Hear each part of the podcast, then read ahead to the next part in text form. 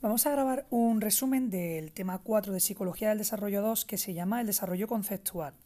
Este tema recuerda bastante a algunas cosillas que hemos visto en otras asignaturas como psicología del lenguaje, psicología de la memoria, porque al final el desarrollo conceptual, bueno, eh, lo que es la organización conceptual en nuestra mente, pues claro, toca varias áreas de la psicología, del funcionamiento de la mente y en este tema, claro, nos vamos a centrar fundamentalmente en cómo se desarrolla ese sistema de conceptos que nos es tan útil en la vida diaria. Tenemos en esta, en esta unidad pues, una introducción, luego una pregunta muy grande que habla sobre concepto y categorización y donde vamos a ver cada una de las teorías más importantes eh, con respecto a la formación de conceptos. En primer lugar vamos a ver el enfoque clásico, después vamos a ver la teoría de la categorización natural de Eleanor Roche y por último eh, vamos a ver la teoría de Jan Mandler de perceptos y conceptos. Y después de esta pregunta, que prácticamente es casi todo el tema, pues vamos a ver una sobre el conocimiento del lenguaje y el desarrollo conceptual, donde vamos a hablar pues del papel del lenguaje, de la categorización y el desarrollo léxico, del cambio conceptual eh, como cambio de teoría y por último del origen de los conceptos y vamos a tocar la teoría de Susan Carey que es bastante conocida, bastante importante. Vámonos con esa introducción donde nos dice que el desarrollo conceptual, evidentemente, sin duda, es uno de los aspectos centrales de la cognición y de su desarrollo. ¿Por qué? Porque gracias a los conceptos nosotros podemos mm, dar sentido de forma económica a toda la información que recibimos. Es decir, que los conceptos constituyen pues, un mecanismo cognitivo que nos permite captar la información, procesarla de manera selectiva y discriminativa y darle sentido. Pues como cuando yo veo algo y digo, ah, esto es un tipo de tal. Y ya a partir de ahí genero un montón de información sobre eso que para mí es nuevo, pero que tiene que ver con cosas conocidas, porque estoy categorizando, estoy metiéndolo dentro de una categoría. el desarrollo conceptual, bueno, pues se, se trata de una competencia nuclear. ¿Qué significa nuclear? Bueno, pues quiere decir que se relaciona funcionalmente con casi cualquier otra cosa, con la percepción, con la memoria, con el lenguaje, porque todo esto que acabamos de decir, la memoria, el lenguaje, son habilidades que se van a sentar sobre la base de un sistema de conceptos eh, en continuo desarrollo. Vamos a pensarlo. Para, por ejemplo, aprender una palabra, pues me resulta más fácil memorizarla si la incluyo dentro de una categoría. Pues por ejemplo me dicen pomelo y yo no escucho esa palabra en la vida y ya la meto dentro de la categoría fruta y me resulta más fácil aprenderla, ¿no? Y luego también, digamos, deducir una serie de características que va a tener porque es una fruta. ¿Para qué sirven los conceptos? Pues por un lado sirven para la comprensión, porque nos va a permitir relacionar lo nuevo con lo antiguo. Por ejemplo, si alguien me está hablando de música y me dice, pues sí, se compró una cítara. Y yo digo, ¿y una cítara eso qué es? Y me dicen, pues es un instrumento. Ah, vale, pues entonces una cítara es nuevo para mí, pero lo relaciono con lo antiguo, que son todos los instrumentos que yo conozco. Y entonces de ahí deduzco una serie de propiedades. Así que los conceptos del sistema conceptual me sirven para la comprensión de la realidad. Luego también constituye una base para el aprendizaje, que lo hemos dicho antes, que me cuesta mucho menos memorizar cuando consigo saber en qué categoría se ubica un concepto nuevo que estoy aprendiendo. Otra información, otra, perdón, otra función muy importante es la inferencial, que ya la hemos señalado, y es que una vez que yo le asigno una determinada categoría conceptual a algo, entonces puedo hacer una serie de predicciones sobre sus propiedades o sobre, sus sobre su conducta. Por ejemplo, si tú me dices a que el hombre es profesor y entra por la puerta y estamos en la clase, pues yo voy a hacer una serie de predicciones sobre lo que va a hacer, pues probablemente coja la tiza, se ponga a hablar, a explicarnos algo, porque yo a partir de esa categoría conceptual estoy deduciendo, haciendo inferencias sobre las propiedades que se atribuyen a esa, a esa categoría. Así que, pues ya hemos dicho que sirven para la comprensión, para el aprendizaje y para hacer inferencias. Y tenemos que añadir también unas cuantas funciones más, y es que los conceptos nos sirven para razonar y explicar los sucesos del entorno. Ah, vale, que se ha puesto a escribir en la pizarra porque él es el profesor. Y además los utilizamos para definir metas y planificar la conducta por ejemplo, si eh, soy estudiante de bachillerato, decido que quiero estudiar medicina, bueno, pues el, hecho de saber que quiero ser médico, que es un concepto, pues me va a permitir definir una serie de metas. Me voy a poner a estudiar a lo bonzo porque tengo que sacar un 13 y pico en selectividad y voy a planificar la conducta en base a ese concepto, pues en este caso que quiero ser médico. Y finalmente, los conceptos nos van a servir, el sistema conceptual, pues tiene mucho que ver con el lenguaje, porque todos los procesos de comunicación, que evidentemente utilizan el lenguaje, están basados en nuestro sistema conceptual. De hecho, muchas veces nos explican algo y no, no sabemos de lo que nos están hablando y decimos, pero ¿qué me estás contando? Y te dicen, sí, te estoy hablando de... Y te dicen el concepto, no, es que me refiero a esta categoría y entonces tú ya lo entiendes, ¿no? Bueno, pues hemos dicho entonces que sirven para la comprensión, el aprendizaje, hacer inferencias, razonar y hacer eh, explicar sucesos del entorno, definir metas y planificar la conducta y por último, están muy relacionados con el lenguaje. Todas las formas y niveles de pensamiento pues, van a surgir y se van a desarrollar sobre la base de un determinado sistema de conceptos que a la vez va evolucionando y se va enriqueciendo en paralelo con las crecientes capacidades intelectuales del niño, claro. O sea, el niño cuando es pequeño, pues tiene conceptos muy básicos, tiene formas de pensamiento básicos, por lo tanto sus conceptos son básicos. Conforme va creciendo y evolucionando y su capacidad de, de razonar es más compleja, pues los sistemas conceptuales también lo son, ¿no? ¿Cuál es el punto de partida del desarrollo conceptual? Pues, y ahora tenemos que hablar de Piaget sin más remedio, pues el desarrollo conceptual está ligado en su inicio al desarrollo de la capacidad simbólica, es decir, al hecho de que el individuo ya sea capaz de crear representaciones mentales sobre los objetos y sucesos que no están presentes. Ya dijimos que a Piaget le flipa el tema de la capacidad simbólica porque es el punto de partida, es el final del periodo sensorio-motor y ya el principio de, de las operaciones concretas y sabemos que mm, Piaget dice que, bueno, que esta capacidad simbólica es la base sobre la que se asienta el desarrollo de la inteligencia. Y nos dice Piaget que el verdadero pensamiento surge a partir de la función simbólica al final del segundo año. ¿Por qué? Porque nos posibilita formas de representación que van más allá de las categorías pues, meramente perceptivas, motoras, de ese periodo sensorio-motor, donde el niño está muy centrado en lo que percibe y no es capaz pues de, desarrollar esa capacidad simbólica, ¿no? Bueno, ¿cuál es el punto de debate que tiene mayor trascendencia teórica en torno a los conceptos? Pues principalmente ha sido que los psicólogos, los investigadores, no se ponen de acuerdo o no se han puesto de acuerdo en cuál es el tipo de proceso que está involucrado en la adquisición del sistema conceptual. Y tampoco estaba, han estado muy de acuerdo en cuál es el tipo de representación y de estructura que adoptan los conceptos eh, dentro del pensamiento, ¿no? Es decir, el pensamiento tiene una serie de objetivos, pues como por ejemplo la comprensión, el razonamiento, la solución de problemas, y los investigadores pues no se han puesto de acuerdo en cuál es la forma que toman los conceptos eh, en base a cada uno de los objetivos. Pero de cualquier manera podemos hablar de la definición de concepto con la que partiríamos ya eh, con la, digamos, con el grueso de este tema. Y podríamos decir que un concepto pues, es la representación mental de las categorías en las que dividimos y organizamos la experiencia. Eh, nos habla que se refiere al componente intencional frente al componente extensional. Y para recordar lo que es la intención y la extensión, vamos a, yo me voy a remitir a algo que vimos en psicología del lenguaje, que era la definición de intención y de extensión por parte de Locke que decía que el componente intencional de un concepto sería el significado o connotación, eh, es decir, cuáles son las características que reúnen una serie de elementos que pertenecen a un concepto, es decir, cuáles son las categorías semejantes que nos permiten clasificar pues a manzana, pera, plátano y cereza dentro del concepto fruta, pues esto sería el componente intencional.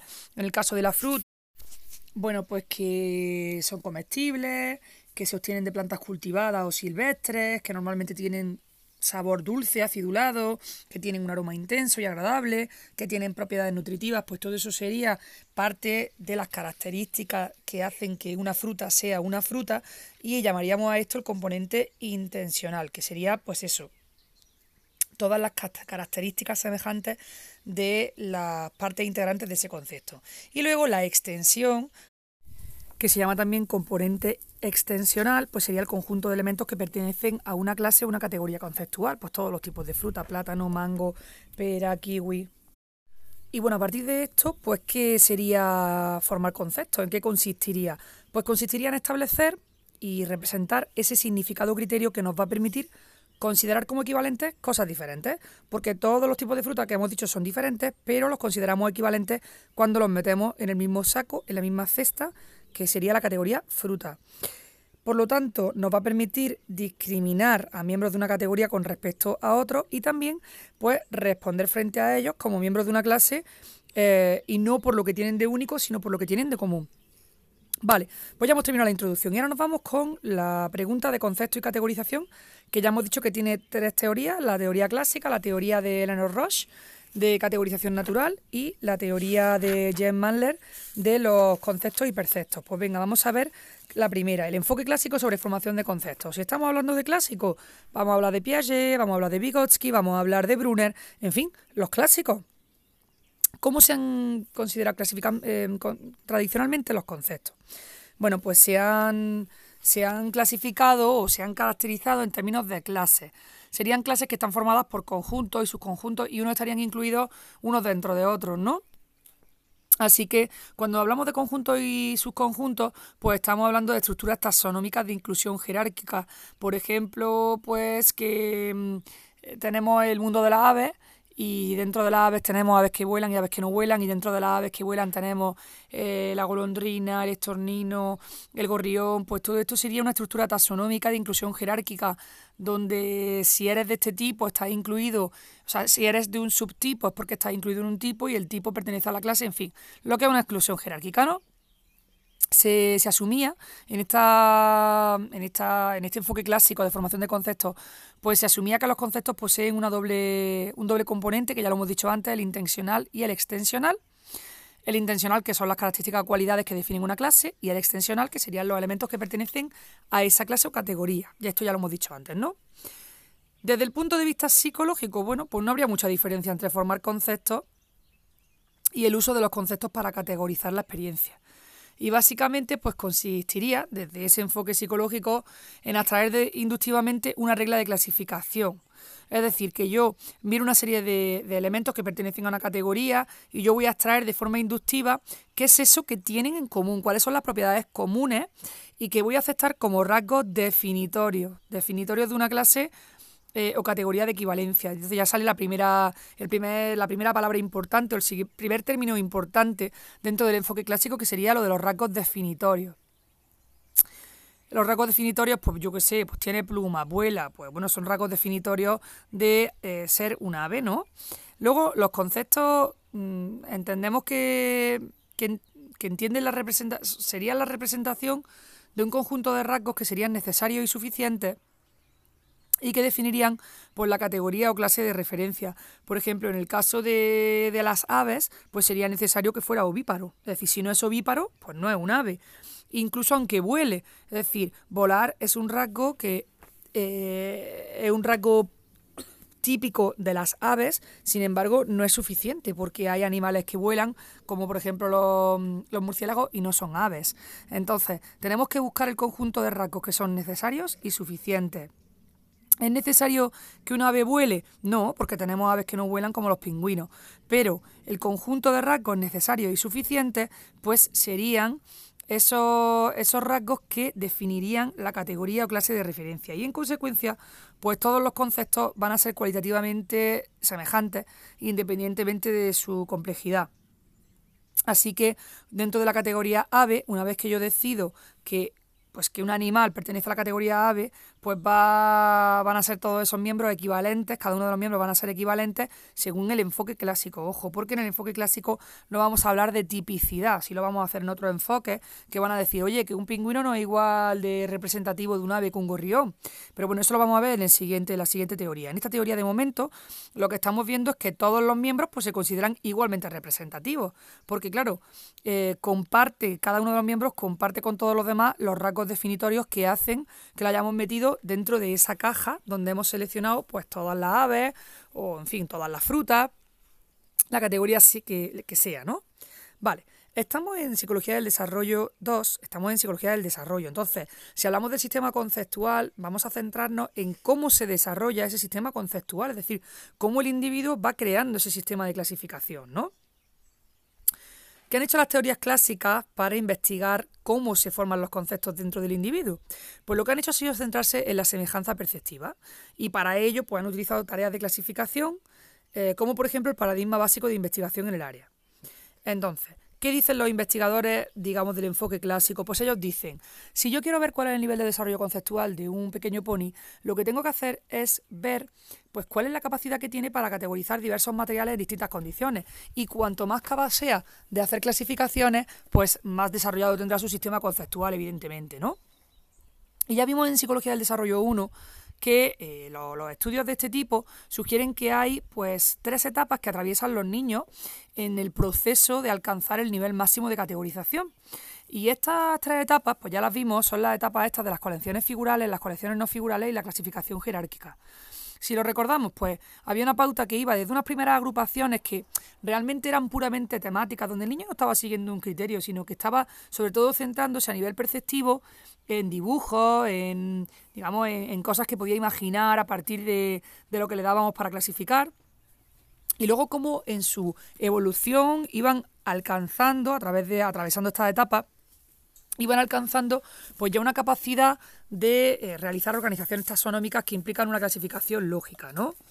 Eh, y todo esto lo que nos lleva, lo que nos recuerda es que los conceptos de los niños pequeños pues son cualitativamente eh, distintas de los niños mayores y de los adultos. Es decir, que la manera en que conceptualiza un niño pequeño pues es distinta de los niños más mayores o de los adultos. Vamos a ver estas etapas generales en el desarrollo de la clasificación infantil según la, perspectiva clásica, que serían las colecciones figurales, las no figurales y la clasificación jerárquica. ¿Cuándo se producen las colecciones figurales? Pues en la primera etapa, que iría de los 2 a los 5 años. Aquí, ¿qué pasa? Pues que el niño tiende a organizar los objetos, pero realmente se centra o considera solo su configuración perceptiva o las relaciones temáticas que guardan entre sí los objetos que le damos para clasificar, que esto le llamamos agrupaciones temáticas, ¿no? Por ejemplo, le presentamos figuras geométricas, le presentamos círculos, triángulos, cuadrados, rectángulos, y le decimos, oye, pues venga, clasifícalo, clasifícalo según su tamaño. Y el niño, que no te hace caso, porque el niño está flipando, porque está viendo que dos círculos y un rectángulo le permiten hacer un cochecito, un trenecito. Y dice, qué guay, que me ha salido un tren, que me ha salido un coche. O por ejemplo, pues eh, a partir de, de estas de estos materiales más significativos, pues va a reproducir escenas conocidas o familiares. Es decir, que a lo mejor ya no le das triángulos o círculos, sino que le das tazas, cucharas, bebés, cunas, y, eh, y lo que hace es que va a clasificarlo en función de escenas familiares, escenas conocidas para él. Pero imagínate que le das cubiertos y le dices, venga, o sea, le das cubiertos mezclados con otras cosas. Y el niño no va a organizar todos los cubiertos juntos, va a coger el cubierto con la taza y con la leche, porque eso a él le evoca una escena conocida, que es el desayuno. Por eso decimos que en las colecciones figurales el niño se centra en la configuración perceptiva y en las relaciones temáticas que ve y no es capaz de clasificar en función de un criterio, por lo tanto no tiene un sistema conceptual. Ahora ya nos vamos a la segunda etapa de los 5 a los 7 años. Aquí tendríamos la etapa de las colecciones no figurales. Estamos en una etapa intermedia en la que todavía no sabe hacer una clasificación jerárquica, pero ya sí que empieza a, clasificar objetos en función de semejanza y diferencia. O sea que ya está empezando a tener una especie de preconceptualización. Lo que pasa es que tiene criterios cambiantes, es decir, que a lo mejor tú le dices, venga, clasifica, tú le das círculos, triángulos, cuadrados, clasifícalos. Y a lo mejor el niño empieza clasificando por colores y coge todos los azules, pero de pronto pasa a clasificarlos por tamaño. Pasa del calor al tamaño, al tamaño de la forma. Entonces va cambiando arbitrariamente de un rasgo clasificatorio a otro, ¿no? Pues eh, esto haría que nos diéramos cuenta de que ya empieza a saber clasificar, que empieza a tener un sistema conceptual, pero que no está del todo desarrollado. Y ya en la tercera etapa, a partir de los ocho años, ya sí que el niño es capaz de hacer una clasificación jerárquica. Y el niño lo que va a hacer es pues, comenzar a organizar los objetos dentro de clases estables. Es decir, que ya va a atender a los rasgos necesarios y suficientes. Y los va a organizar dentro de taxonomías lógicas, es decir, que lo va a hacer con relaciones de inclusión jerárquica. El niño ya en esta etapa pues es el rey del mambo y puede proceder combinando y coordinando procedimientos descendentes y ascendentes. Es decir, que puede clasificar de mayor a menor o de, menor, a mayor, incluso puede hacer subclases, ¿no? Eh, las principales figuras de la escuela esta clásica ya sabemos que son Piaget y Vygotsky y que aunque tenían, digamos, discrepancias con respecto al papel del lenguaje, sí que es verdad que estaban de acuerdo en esta secuencia evolutiva que acabamos de decir de tres etapas. ¿Cuál sería la, diferencia entre ellos? Bueno, pues que Piaget reconoce que, el desarrollo conceptual corre paralelo al desarrollo del lenguaje, porque el niño expresa los conceptos y sus relaciones a través del lenguaje. Pero para Piaget el lenguaje no tiene un papel tan significativo, es decir, él dice que sí, vale, que se desarrolla la capacidad conceptual del niño y al mismo tiempo se desarrolla el lenguaje y que el lenguaje lo usa para expresar los conceptos y sus relaciones.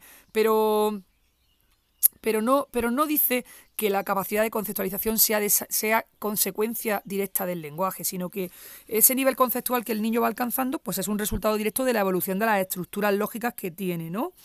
Eh, y lo que dice Piaget es que el aspecto clave en el desarrollo del sistema conceptual pues es la adquisición de esa capacidad que hemos hablado ya en la última etapa de la inclusión jerárquica de clases.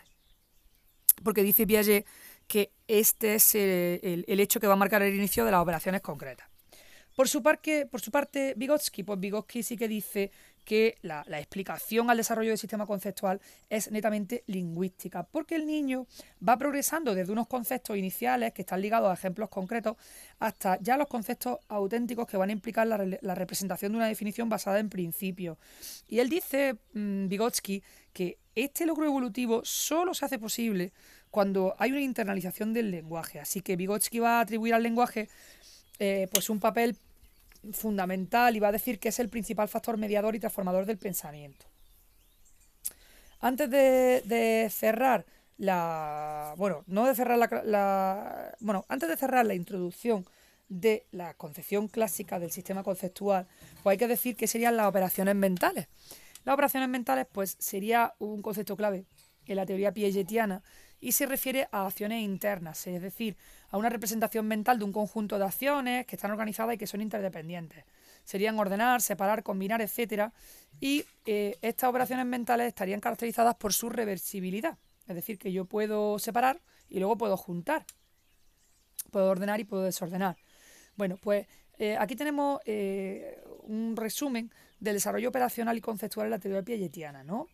Y, es que en realidad aquí lo que tenemos es un repaso de cosas que ya hemos visto en Psicología del Desarrollo 1, porque nos dice que eh, para Piaget el niño pues, progresa a través de una serie de estadios en los que va construyendo estructuras cognitivas a partir de su experiencia. Y esas estructuras cognitivas ya sabemos que se llaman esquemas. ¿Cómo son esos esquemas? Pues cada vez más complejos y más adaptativos, ¿no? El proceso, nos dice Piaget, que se inicia pues, con, con recursos muy limitados, que serían los reflejos del niño, y luego, a partir de un mecanismo de, aprendizaje de carácter general, pues el niño va a ir aumentando eh, la complejidad de sus estructuras cognitivas, de sus esquemas, basándose en dos procesos de adaptación complementarios que también los conocemos, que son la asimilación y la acomodación, que además la hemos visto, mm, digamos, más en profundidad en el tema 1 de ya de Psicología del Desarrollo 2. Nos dice Piaget, pues que ese desarrollo cognitivo es la secuencia de reestructuraciones que se van produciendo en los conceptos infantiles. Es decir, que el niño tiene un concepto y lo va tuneando a lo largo de su crecimiento, eh, desde esas nociones iniciales que tenía en el periodo sensoriomotor, que serían esquemas sensoriomotores, pues los va tuneando desde esas nociones iniciales que estaban ligadas a la realidad inmediata hasta lo que ya serían los conceptos operatorios. Sabemos que la etapa ya del pensamiento operatorio es la etapa más compleja y ya tendríamos unos conceptos que están basados en criterios abstractos, que estarían organizados taxonómicamente y que distan ya mucho de, esa fijación perceptiva que tenía el niño en, bueno, en el periodo sensorio-motor y en las primeras etapas ya de las operaciones concretas. Este tránsito se produce de forma repentina, de forma inmediata. O sea, el niño pasa de las nociones iniciales, estas sensoriomotoras, a, a, ser capaz de conceptualizar basándose en criterios abstractos y organizados taxonómicamente? Pues no. Este tránsito no es repentino, sino que va desde esa primera fase preparatoria y preconceptual hasta la formación de representaciones pues ya conceptuales, ¿no? Habría dos momentos importantes que serían el surgimiento de la capacidad simbólica, que es que lo hemos dicho ya por activa y por pasiva desde que empezamos a estudiar psicología del desarrollo, que sabemos que se produce pues al final del periodo sensoriomotor, entre el año y medio y los dos años, eh, y que se produciría a través de las imágenes mentales. ¿Por qué son súper importantes las imágenes mentales? Porque aquí ya pues despegaríamos de las nociones y de, y de esa fijación meramente sensoriomotor, sensoriomotora y ya pasaríamos a esquemas que empiezan a, a ser pues, más curraillos y más independientes de lo que se percibe. Y luego, otro momento importante sería ese momento en el que el niño ya a los 7-8 años empieza a poder hacer una inclusión jerárquica de clases, es decir, cuando ya puede organizar los conceptos de forma taxonómica, ¿no? Así que estos momentos pues, van a marcar el comienzo de dos periodos que son característicos en el desarrollo de la inteligencia, que sería el, el, periodo preoperatorio y el periodo de las operaciones concretas. Antes de pasar a hablar de las dificultades de la concepción clásica, tenemos aquí una tabla que nos compara eh, ese desarrollo, bueno, las tres etapas que atraviesa el niño en el desarrollo conceptual que dijimos antes, que eran las de colecciones figurales, no figurales y taxonómicas, pues esos términos son los términos que aplica Piaget. Es decir, Piaget y Vygotsky están de acuerdo en esas tres etapas, lo que pasa es que cada uno le pone un nombre distinto a las etapas. Entonces, aquí lo que nos dice, bueno, en este cuadro, lo que nos hace un resumen es de en cada etapa cuál es el criterio de clasificación que tiene el niño. Entonces, nos dice, por ejemplo, en la etapa de las colecciones figurales, que sería en la nomenclatura que le da Piaget, pues en esa etapa de colecciones figurales, el criterio de clasificación sería las relaciones temáticas. Y a lo que Piaget llama colecciones figurales, pues Vygotsky le llama agrupaciones desorganizadas, según impresiones perceptivas aleatorias. Luego, en la segunda etapa de colecciones no figurales, donde nos dice Piaget que se hace una clasificación racional pero no jerárquica, que sería preconceptual, pues eh, el criterio de clasificación sería los rasgos definitorios cambiantes y Vygotsky a esas colecciones no figurales le llama pensamiento en complejos. Dice Vygotsky que la hace según la similitud global de las características concretas. Y por último, en la tercera etapa de categorización taxonómica según Piaget, donde se hace ya una clasificación racional e inclusión de clases, pues el criterio de clasificación que se sigue serían los rasgos definitorios necesarios y suficientes. Y Vygotsky, pues a esa, a esa etapa de categorización taxonómica le llama pensamiento conceptual.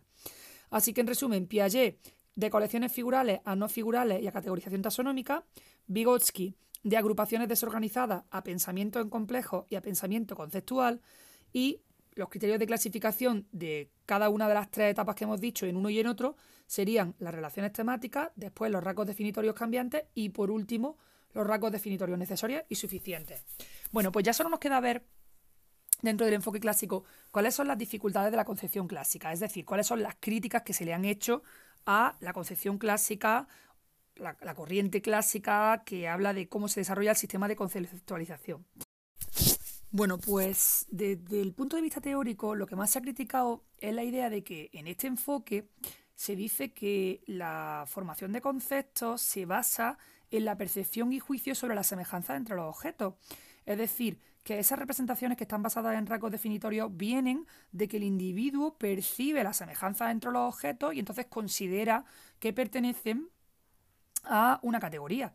Pero claro, hay un problema en esta concepción y es que en su mayoría los conceptos no parece que se puedan eh, referir a un simple conjunto cerrado de características identificables. ¿Esto qué significa? Estaba pensando ahora mismo, por ejemplo, en una manzana, un plátano, una piña y una cereza. Es que no se parecen en nada es que la pera tiene una forma distinta a la de la manzana, la piña es gigante, la cereza es enana. Entonces, si lo pensamos, eh, no es tan fácil decir que es que el individuo percibe que son semejantes y entonces ve esos rasgos definitorios mm, de semejanza y decide que todo eso pertenece a la categoría fruta. Entonces, esa es un poco la crítica que se le hace a la concepción clásica, que la posibilidad de identificar estos rasgos comunes va a depender en gran parte de la información que ha recibido el individuo al respecto. Claro, por experiencia directa o por transmisión cultural, porque en tu casa todos los días de postre, después de comer, te daban un día una pera y otro día cereza y otro día plátano y resulta que tu experiencia directa te dice y tu madre te decía, venga, te voy a poner la fruta. Pero claro, eh, tú por, porque tú no, ¿Qué, semejanzas percibes entre un plátano, una piña y un melocotón? Si es que es que es difícil. Entonces, esa es la categoría, esa es la, crítica que se le hace, ¿no? El punto de vista teórico a, a la concepción clásica, ¿no? que solo en el caso de los conceptos artificiales o en conceptos arbitrarios podríamos realmente decir que los conceptos se, se, refieren a un conjunto cerrado de características identificables, porque normalmente no es tan fácil identificar las categorías, no es tan fácil, eh, perdón, identificar las características, las semejanzas que hacen que pertenezcan una serie de elementos a una categoría, ¿no? Así que este sería un punto que hay que tener en cuenta a la hora de evaluar el desarrollo conceptual a partir de las categorizaciones que realiza el niño.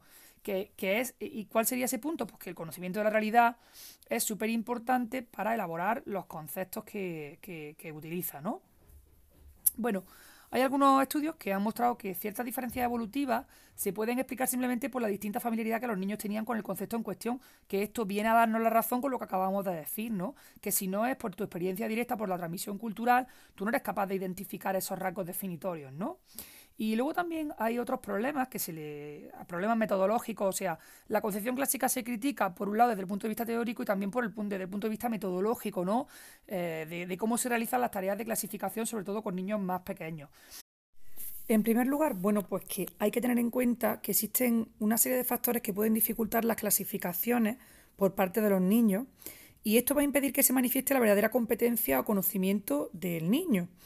Eh, ¿Esto qué significa? Pues que a lo mejor no es que el niño no sepa, no es que sea incapaz de formar conceptos basados en rasgos definitorios, no es que sea incapaz, sino que puede estar influido por esa tendencia espontánea que tiene, por ejemplo, a organizar, a formar organizaciones temáticas, porque el niño se le van los ojos con todo lo que puede crear, con esos círculos y esos triángulos y esos rectángulos, y realmente, claro, hasta qué punto la tarea la tarea, el niño no es que no sepa hacerla, sino que es que prefiere hacerla de otra manera, ¿no? Entonces, habría una serie de factores que pueden dificultar las clasificaciones, pero eso no significa que el niño no pueda hacerlo, es decir, que esa tarea impediría que se manifestara la verdadera competencia que tiene, ¿no?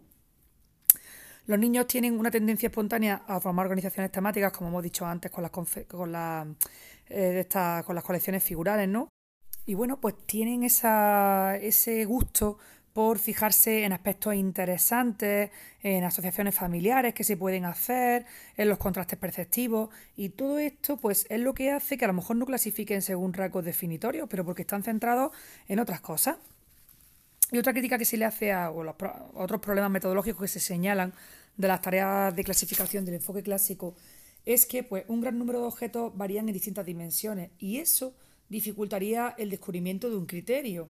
Si tú le estás pidiendo a un niño que haga una clasificación de objetos en una única categoría o en una misma categoría en base a la semejanza y resulta que los, objetos que pertenecen a esa categoría tienen un montón de dimensiones que hay, que considerar y en las que varían, cuando el niño está buscando semejanza tiene que ignorar todas las dimensiones en las que no coinciden. Y eso hace menos evidente la clasificación, la clasificación y mucho más difícil. Esto realmente nos recuerda a una cosa que vimos mucho en Psicología del Desarrollo 1 y que se le había criticado mucho a Piaget eh, en general, es que muchas veces eh, las tareas que se le proponían a los niños, no es que los niños no fueran capaces a lo mejor de clasificar objetos en distintas categorías, sino que su, su, capacidad en base a su desarrollo cognitivo, pues su capacidad en cuanto, por ejemplo, a procesamiento o memoria operativa no era suficiente. Entonces, si al niño le pides que busque semejanza entre objetos que tienen un montón de dimensiones en las que varían, eso le exige que su memoria operativa se ponga a full, a pleno rendimiento y su memoria llega hasta donde llega en función del momento del desarrollo en el que está. Así que la conclusión de todo esto, de las críticas o de las dificultades que se ven en la concepción clásica, es que no es que los niños sean incapaces de formar conceptos basados en rasgos definitorios y de utilizarlos taxonómicamente. Sí que pueden. Lo que pasa es que eh, esta capacidad es una capacidad que va aumentando con la edad a medida que se desarrolla eh, no solo el conocimiento, sino también la capacidad de procesamiento o de memoria operativa. Bueno, pues con esto terminaríamos el enfoque clásico y ahora nos vamos a la teoría de, categorización natural de Elena Roche. Bueno, ¿qué diferencias encontramos aquí con respecto a la perspectiva clásica? Bueno, pues lo que más habría que destacar es que los planteamientos clásicos se apoyan en estudios de categorización que, que se basan normalmente en conceptos artificiales.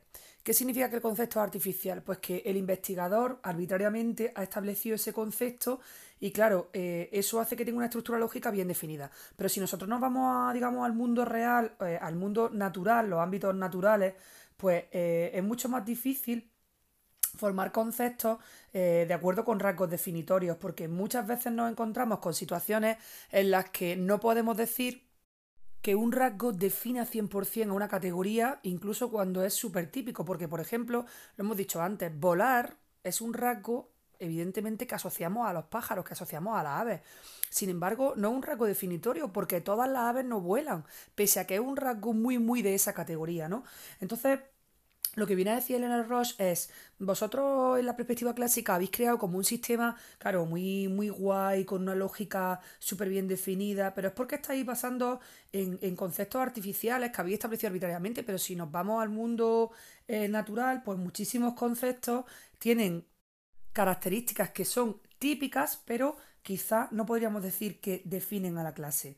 Entonces, eh, ellos lo que hacen con su planteamiento es pues dar una perspectiva más ecológica, que está más en el, mundo eh, natural, y lo que intenta es pues precisar las características de las categorías y los conceptos naturales pero desde el punto de vista de cómo se forman espontáneamente, cómo de alguna manera pues esas, esas características de las categorías, de los conceptos naturales, pues eh, espontáneamente se forman y se organizan en nuestra memoria.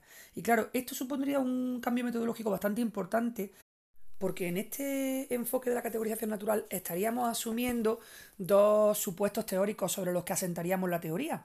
El primer supuesto sería que hay una enorme diversidad y complejidad del mundo que percibimos. Eh, es decir, que los, fenómenos, pues eso, no son blanco o negro, rasgos definitorios y punto, sino que habría pues una diversidad, una complejidad que, que haría más difícil clasificarlo eh, en, términos de todo o nada. Y vamos a ver que los fenómenos presentan una estructura correlacional que está basada en discontinuidades y covariaciones naturales entre los eventos. ¿Esto qué significa? Pues, por ejemplo, que em, de manera intuitiva nosotros cuando, cuando hablamos de aves y no sé qué, vamos relacionando que tener plumas está asociado a volar, pero no está asociado, por ejemplo, a nadar, ¿vale? Parece que tener alas y volar no coincide con tener aletas y nadar. Pues eso sería eh, lo que acabamos de decir, covariaciones naturales y una estructura correlacional que está basada en discontinuidades. Así que las configuraciones que nosotros observamos en el mundo eh, natural no son aleatorias. Es decir, no es por casualidad que el que tiene plumas vuela y el que tiene aletas nada. No es por casualidad. Sino que ciertos sucesos y propiedades pues, tienden a aparecer juntos, mientras que otros raramente mantienen alguna relación. Y ese sería el primer supuesto de esta teoría de categorización natural de Leonard Ross. El segundo sería que nuestro sistema cognitivo, el sistema cognitivo humano, pues oye, tiene ahí ese, ese superpower, ese, ese poder especial, eh, está, está especialmente capacitado para captar esas estructuras naturales de covariación. Eh, es decir, que tenemos la, la, capacidad de darnos cuenta de que normalmente lo que tiene plumas vuela, lo que tiene aletas nada, y eso reduciría pues, la variabilidad del universo que percibimos en una estructura correlativa y limitada de conceptos. Y, esos conceptos serían los que compartimentarían la realidad en en amplias categorías de equivalencia.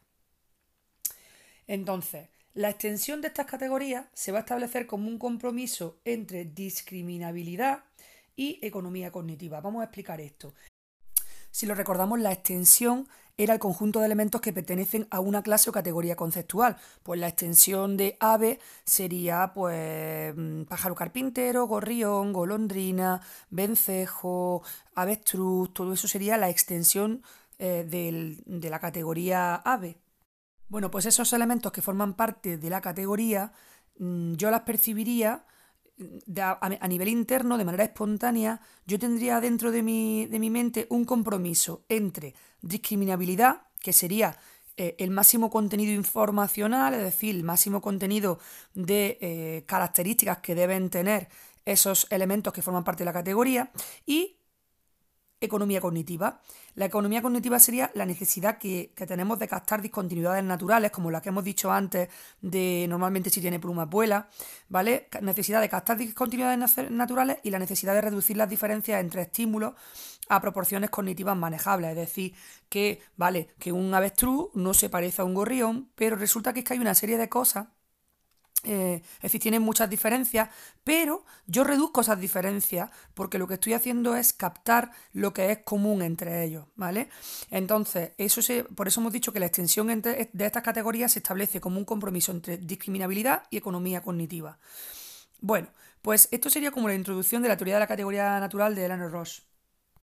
Entonces, según el enfoque de la categorización natural, pues los conceptos son representaciones que están basadas en rasgos probabilísticos, ojo, no definitorios, y esta es que es una de las mayores diferencias entre el enfoque clásico y el de categorización natural, que el enfoque clásico se basa en rasgos definitorios, si lo tienes, eres, si no lo tienes, no eres, mientras que eh, esta de la categorización natural se basa en rasgos probabilísticos que van a caracterizar a los ejemplos, pero ojo, porque no definen completamente la categoría o clase. Volar caracteriza a las aves, pero todas las aves no vuelan. Por lo tanto, es un rasgo probabilístico. Hay una probabilidad muy alta de que si es un ave vuele, pero no va a definir completamente a la categoría o clase la característica de volar. Entonces, en este caso, la pertenencia a una categoría pues no es una cuestión de todo o nada. Es decir, no es que se tiene rasgo definitorio o no se tienen, sino más bien es una cuestión de grado. Eh, de grado, ¿qué significa? Pues que depende del número de rasgos característicos o de familiaridad en que concurran los ejemplares. Es decir, que por eso aquí hablamos de prototipicidad, porque no es una cuestión de todo o nada, sino en qué grado este ejemplar es prototípico, es representativo de su categoría. Hombre, pues cuantas más características con, eh, de esa intención eh, tenga ese ejemplar, pues más característico más típico va a ser de esa categoría. Entonces, desde el punto de vista probabilístico, los ejemplos de un concepto natural pues no son equivalentes. Claro, en el enfoque clásico todos los elementos eran equivalentes. Igual de, igual de ave era el avestruz que el gorrión, que el pingüino. Pero ya en esta categorización natural, pues va a haber unos ejemplares que son más típicos o representativos que otros. Y otra diferencia con respecto al enfoque clásico es que en el enfoque clásico, como los rasgos eran definitorios, en plan todo o nada, pues los límites estaban bien establecidos entre las categorías. Sin embargo, en la teoría de la categorización natural, pues las categorías no poseen límites precisos. ¿Qué es eso de rasgos probabilísticos que le daría nombre a la teoría? Porque esta teoría se llama de la categorización natural o de los rasgos probabilísticos. Pues eh, los rasgos probabilísticos serían las características que con cierta probabilidad se van a encontrar en los miembros de una categoría o clase. Es decir, los rasgos de mayor probabilidad, de mayor frecuencia, que serían los que en un conjunto configurarían un cierto parecido familiar como propio de la clase. ¿Por qué? Porque mm, puedes identificar a la mayoría de los, de los miembros gracias a ese parecido familiar que le da el hecho de que tienen una serie de rasgos que son muy frecuentes entre ellos. Por ejemplo, tener pico, tener plumas, tener alas, pues eso son características que en las que se parecen muchas aves, que tienen en común muchas aves. Eso es lo que hace que tengan un parecido familiar. Entonces, es muy probable que si es un ave tenga plumas, tenga alas y tenga pico. Pues eso serían los rasgos probabilísticos, esas características que con mayor probabilidad vamos a encontrar en una categoría. Pero al mismo tiempo, ojo, porque esos rasgos pueden no ser compartidos por todos los ejemplares, porque no estamos hablando de características que los definen, sino características que son muy frecuentes entre ellos y que por lo tanto es muy probable que encontremos.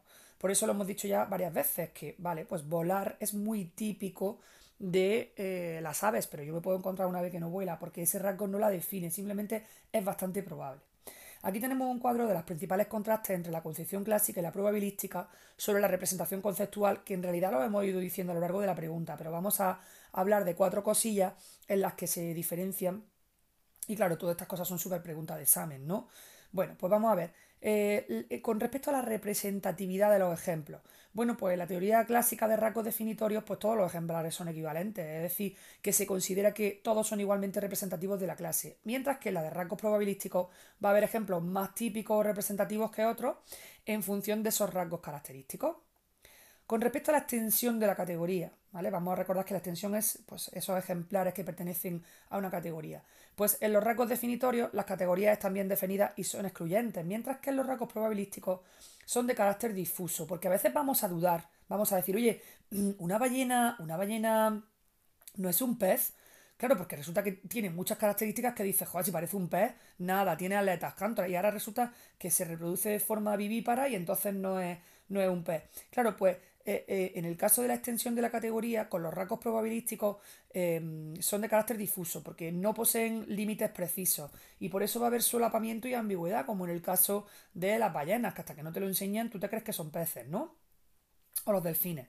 Luego está, eh, con respecto a la función inferencial, la diferencia entre los rasgos definitorios y probabilísticos es que, claro, en los rasgos definitorios se refleja una regla de clasificación que unifica todos los elementos de una clase, mientras que en los probabilísticos los rasgos de familiaridad van a reflejar esas covariaciones naturales que hemos dicho antes y van a estar correlacionadas. Y eso nos va a permitir hacer inferencias, ¿vale? Ah, pues si tiene plumas y tiene pico y tiene alas, pues probablemente es que vuele, ¿no? Entonces yo veo unos rasgos de familiaridad que reflejan covariaciones naturales y que me permiten inferir.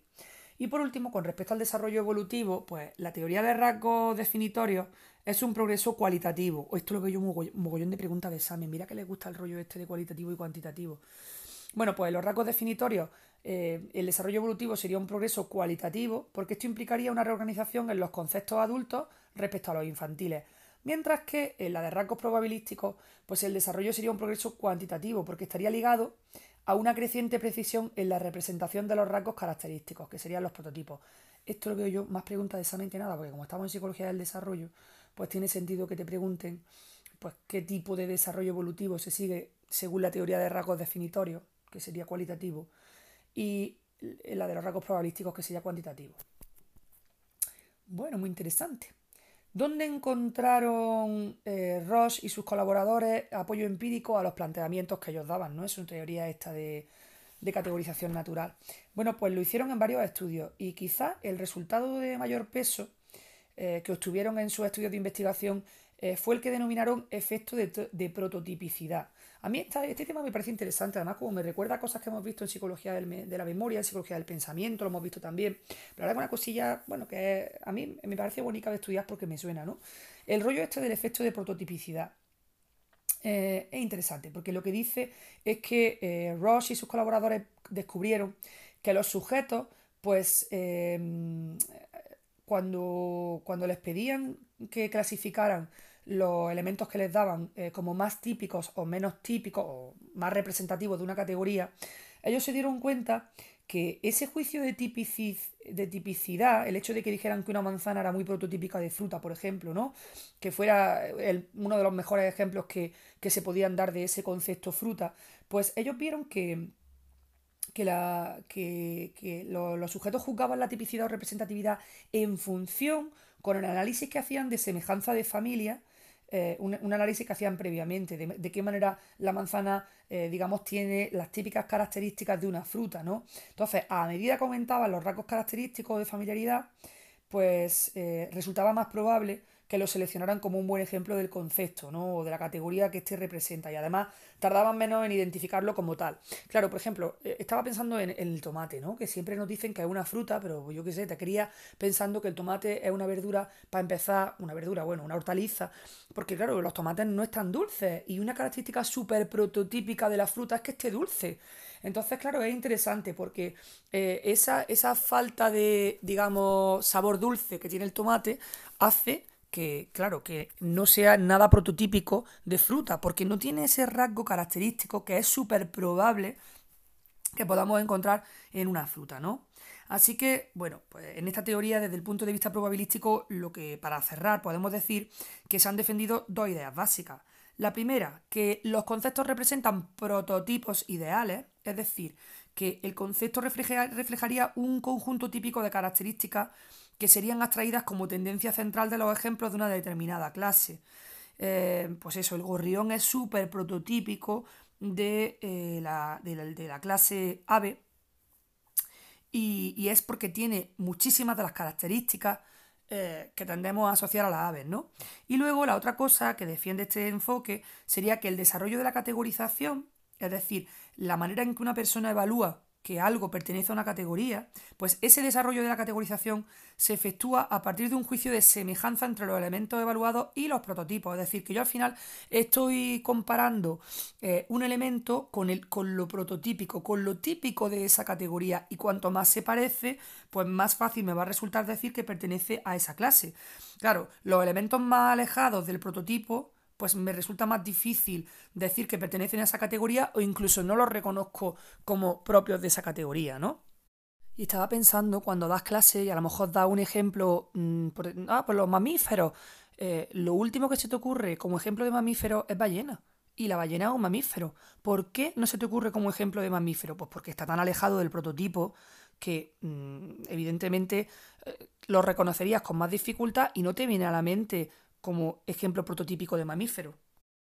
Y bueno, antes de pasar a la última de las teorías, que sería la de perceptos y conceptos de Jan Mandler, vamos a hablar de eh, una cosa en la que sí que coinciden tanto los enfoques clásicos de rasgos definitorios como la teoría de categorización natural de, de Eleanor Roche, de rasgos probabilísticos. Hay una cosa en la que coinciden los dos, y es que em, con respecto a la representación conceptual, pues ambas coinciden en que, en que tienen una dimensión vertical, es decir, resaltan la dimensión vertical.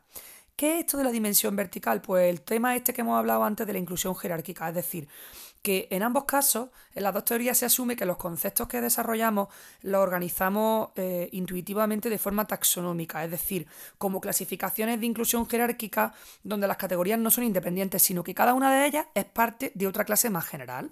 Y normalmente suele haber tres niveles de generalidad o de inclusión, que serían el nivel general o supraordenado, el nivel intermedio o básico y luego el nivel particular o subordinado. Así que supraordenado, básico y subordinado.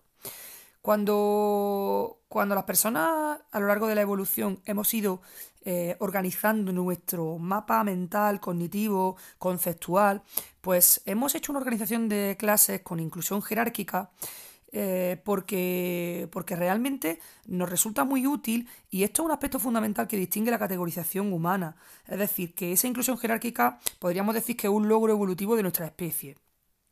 Y la, de las dos teorías, la que ha hecho un análisis más profundo de, o más explícito de esta, de esta categorización eh, en forma de inclusión jerárquica es la teoría de Roche.